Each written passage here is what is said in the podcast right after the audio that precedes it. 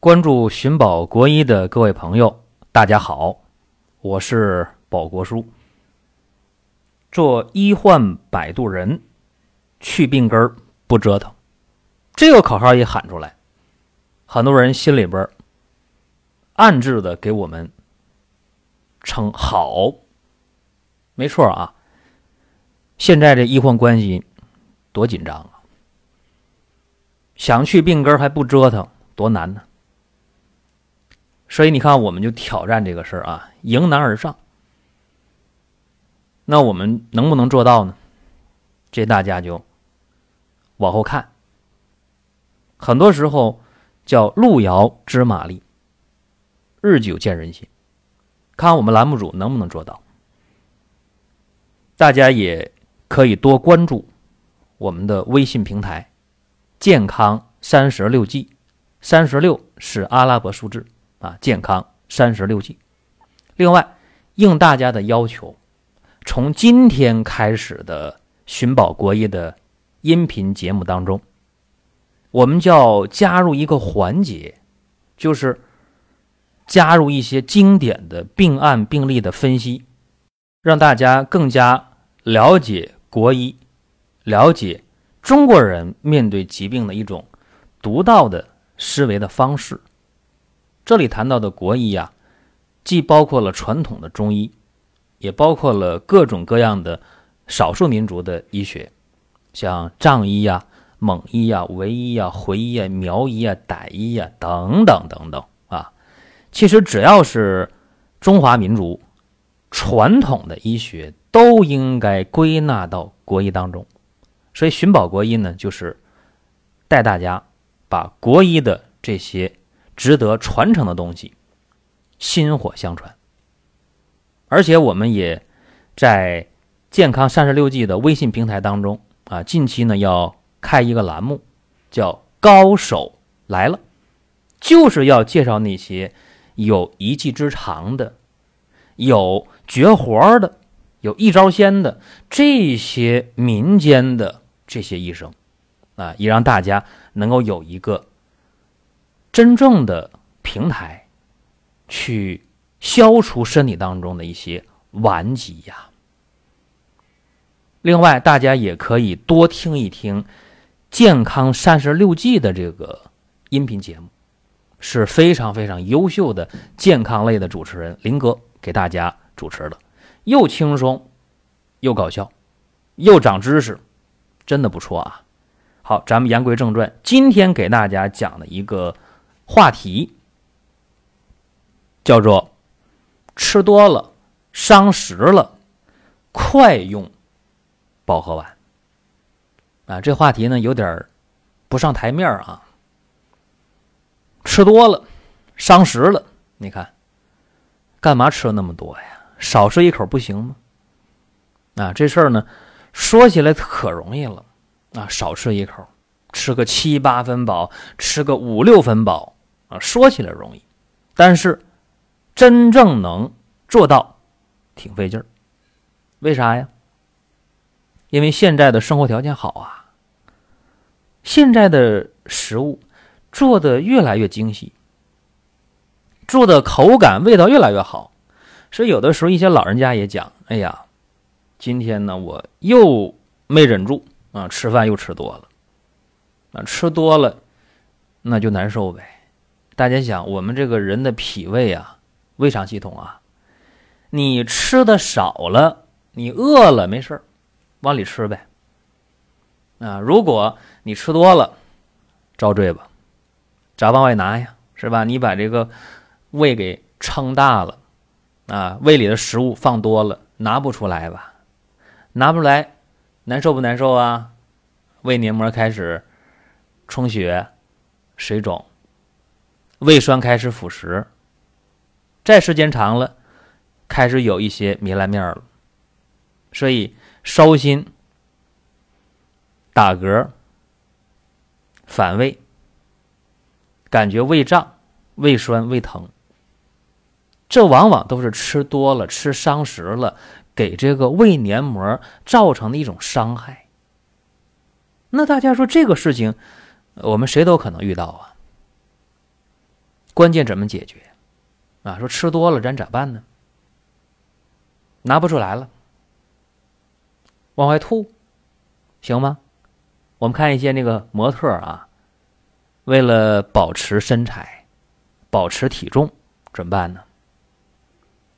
少吃少喝，不让胃里边进太多的食物，那就没有更多的营养，营养不多，那当然就长不胖。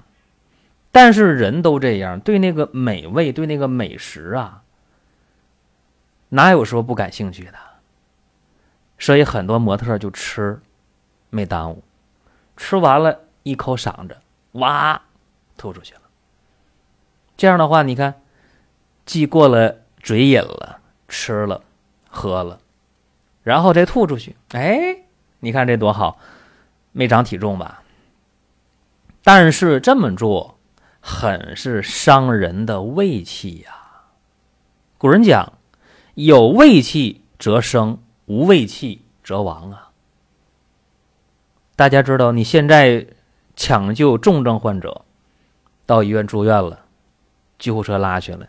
可以打吊瓶吧，可以输液啊。严重的时候可以两路输液，两个胳膊同时打吊瓶。现代人可以有这个条件。那么在古代的话，无论你得什么病了，只要这个人吃不下、喝不下，必然是丢了性命，对吧？肯定的。吃不了、喝不了了，那以前又没有输液的方式？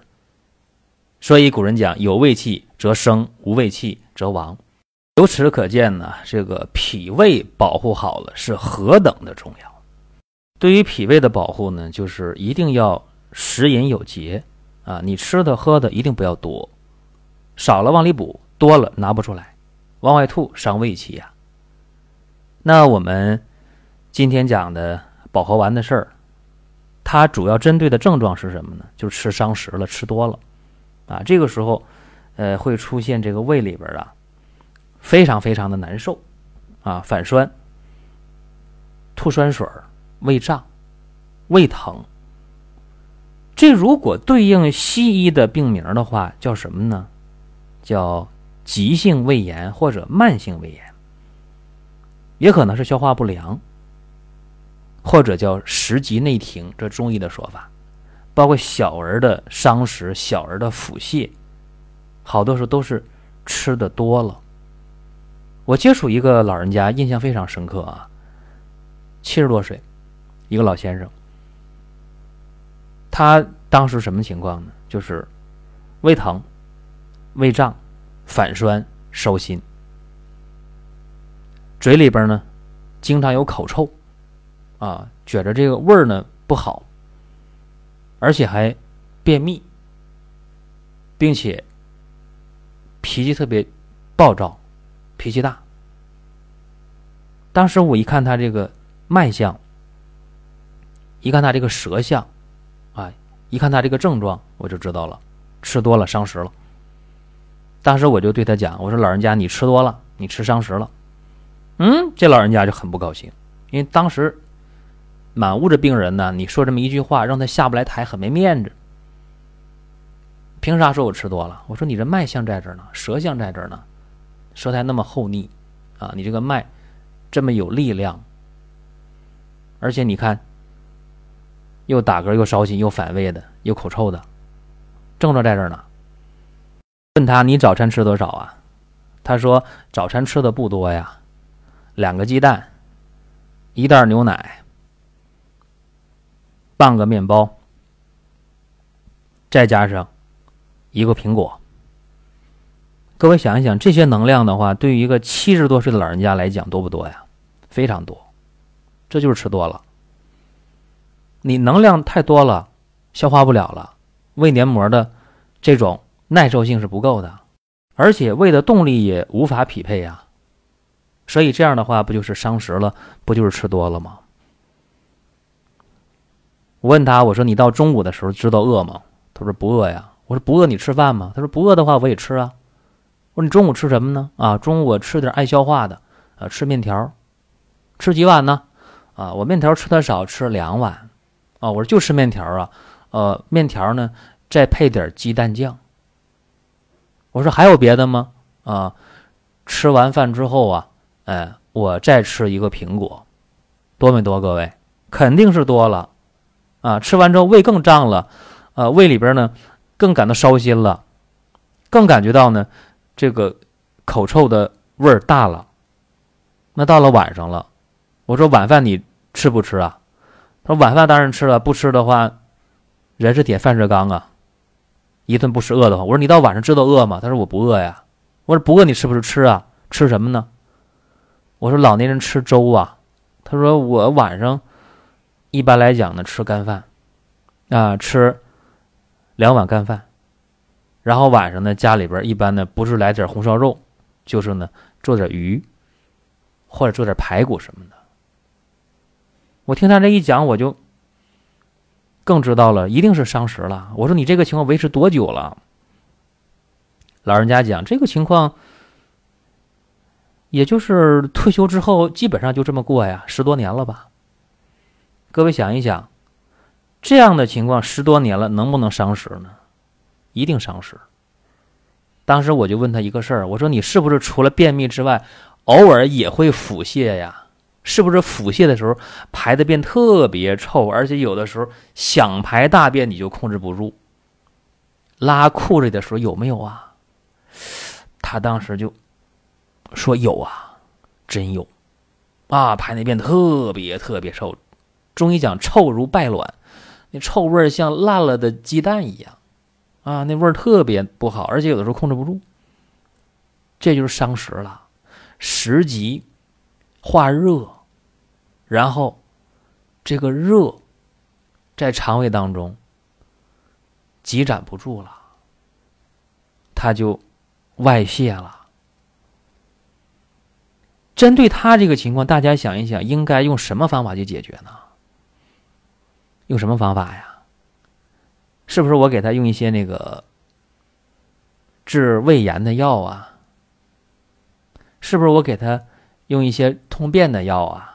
或者用一些治腹泻的药啊，都没有啊。他这情况呢，我非常简单的，只给了他一个方法，就是吃保和丸啊。这保和丸这名呢，大家一听，哎，保和丸好像在《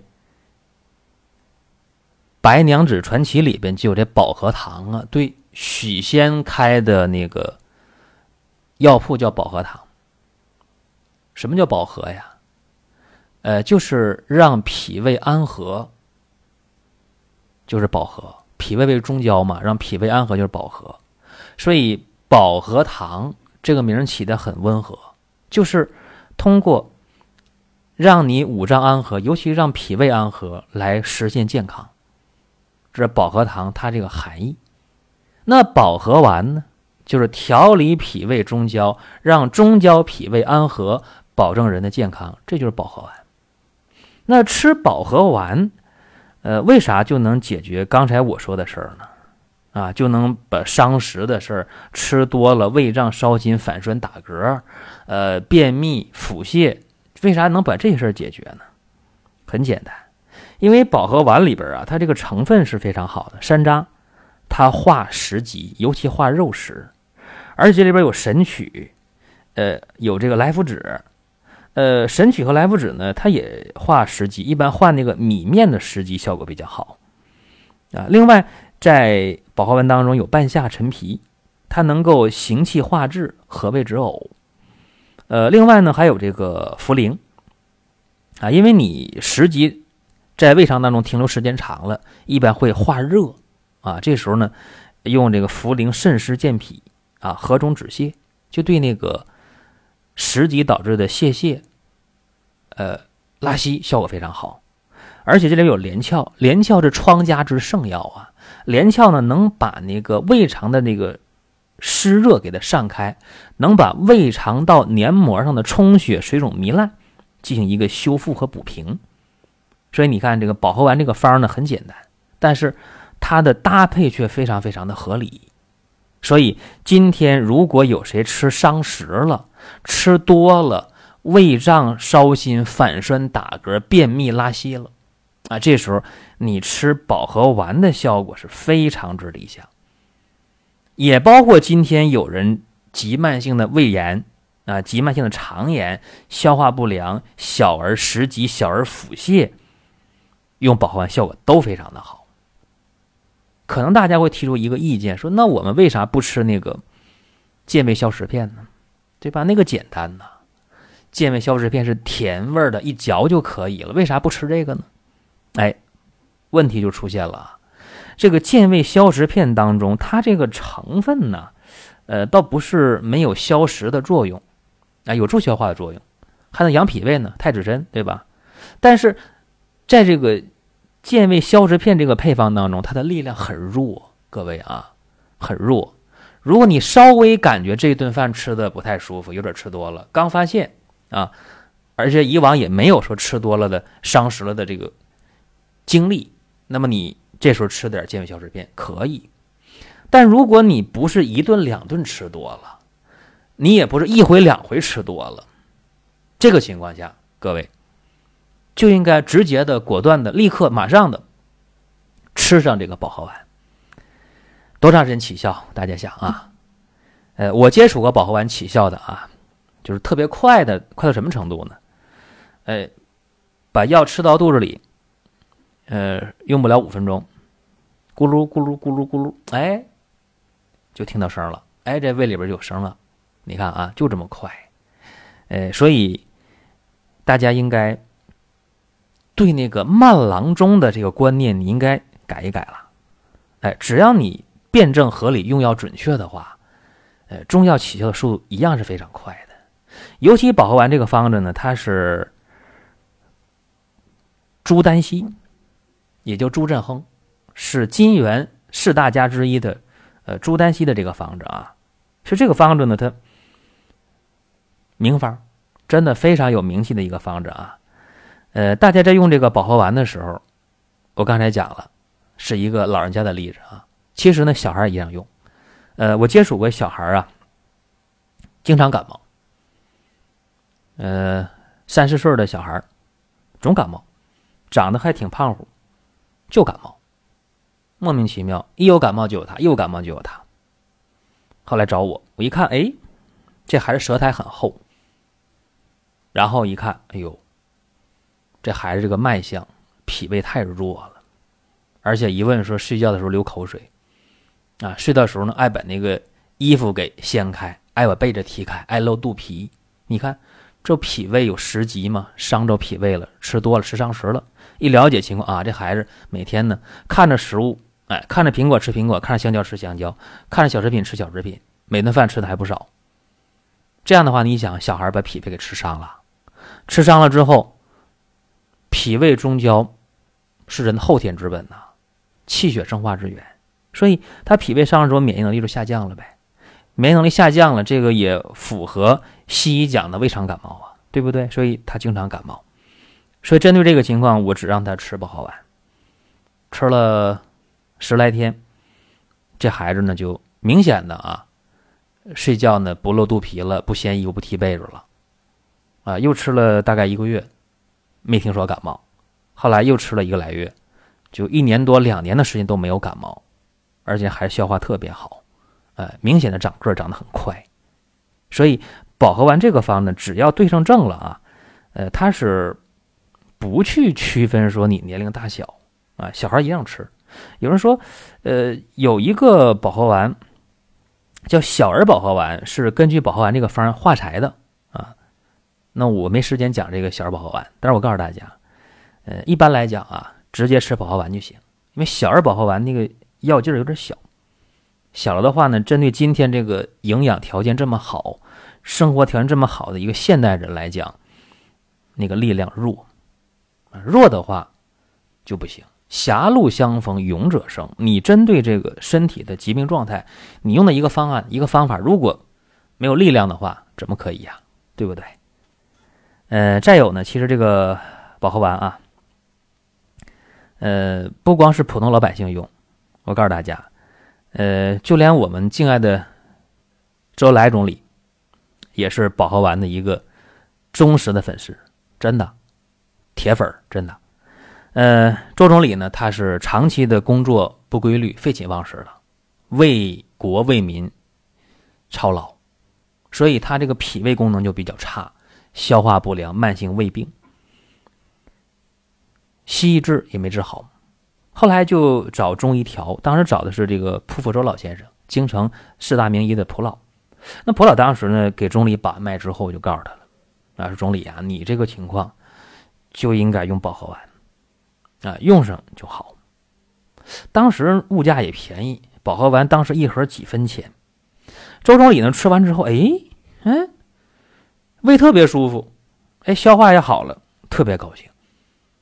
所以你看啊，这个保和丸的药性平缓。”啊，不仅适合小孩，不仅适合老人，而且适合总理。说一个特别特别，呃，实在的话啊，大家想，呃，古代的御医啊，特别不爱给帝王之家看病，为啥呢？治好了倒行有赏，治不好了那就杀头啊，对不对？所以，历来的御医在给皇家治病的时候，用药都特别谨慎。啊，宁可没有效，也不能出错，对吧？所以你想，呃，能给总理，能给周总理用保和丸，大家想，保和丸是不是相对很多药，它的安全性是没有任何问题的，对吧？呃，另外呢，特别提醒大家啊，就是生活当中，呃，一个是老人，一个小孩儿。呃，小孩儿呢，脾胃之气尚未形成，啊，老人呢是脾胃弱，所以一定要少吃一口。你吃多了伤食了，你就一定要想到快用保和丸。作为社会当中的中坚力量，我们的中年人啊，青年人就觉得没事儿反正我年轻，反正我身体好，没事儿我就吃吧，我就喝吧，嗯，不要紧。其实你想啊。如果伤了脾胃了，胃酸、胃胀、烧心、打嗝、反酸、便秘或者排稀便特别臭的时候，想一想吧，想到饱和完了，我相信啊，你的状态一定会不一样。好了，这就是今天寻宝国医的内容，大家可以关注“健康三十六计”的微信公众平台啊，与我们展开互动啊，也可以。把你身边的这些优秀的民间的医生啊，中医和各少数民族医学的医生，呃，你把他们推荐给我们平台，大家可以呃添加我们的微信，也可以在 QQ 群上啊寻找健康三十六计，把资料发给我们。一旦说我们呃觉得这个民间医生这个中医非常优秀的话，我们给他做一个推广的时候。我们对你是有一个酬谢的。好了，今天就说到这儿。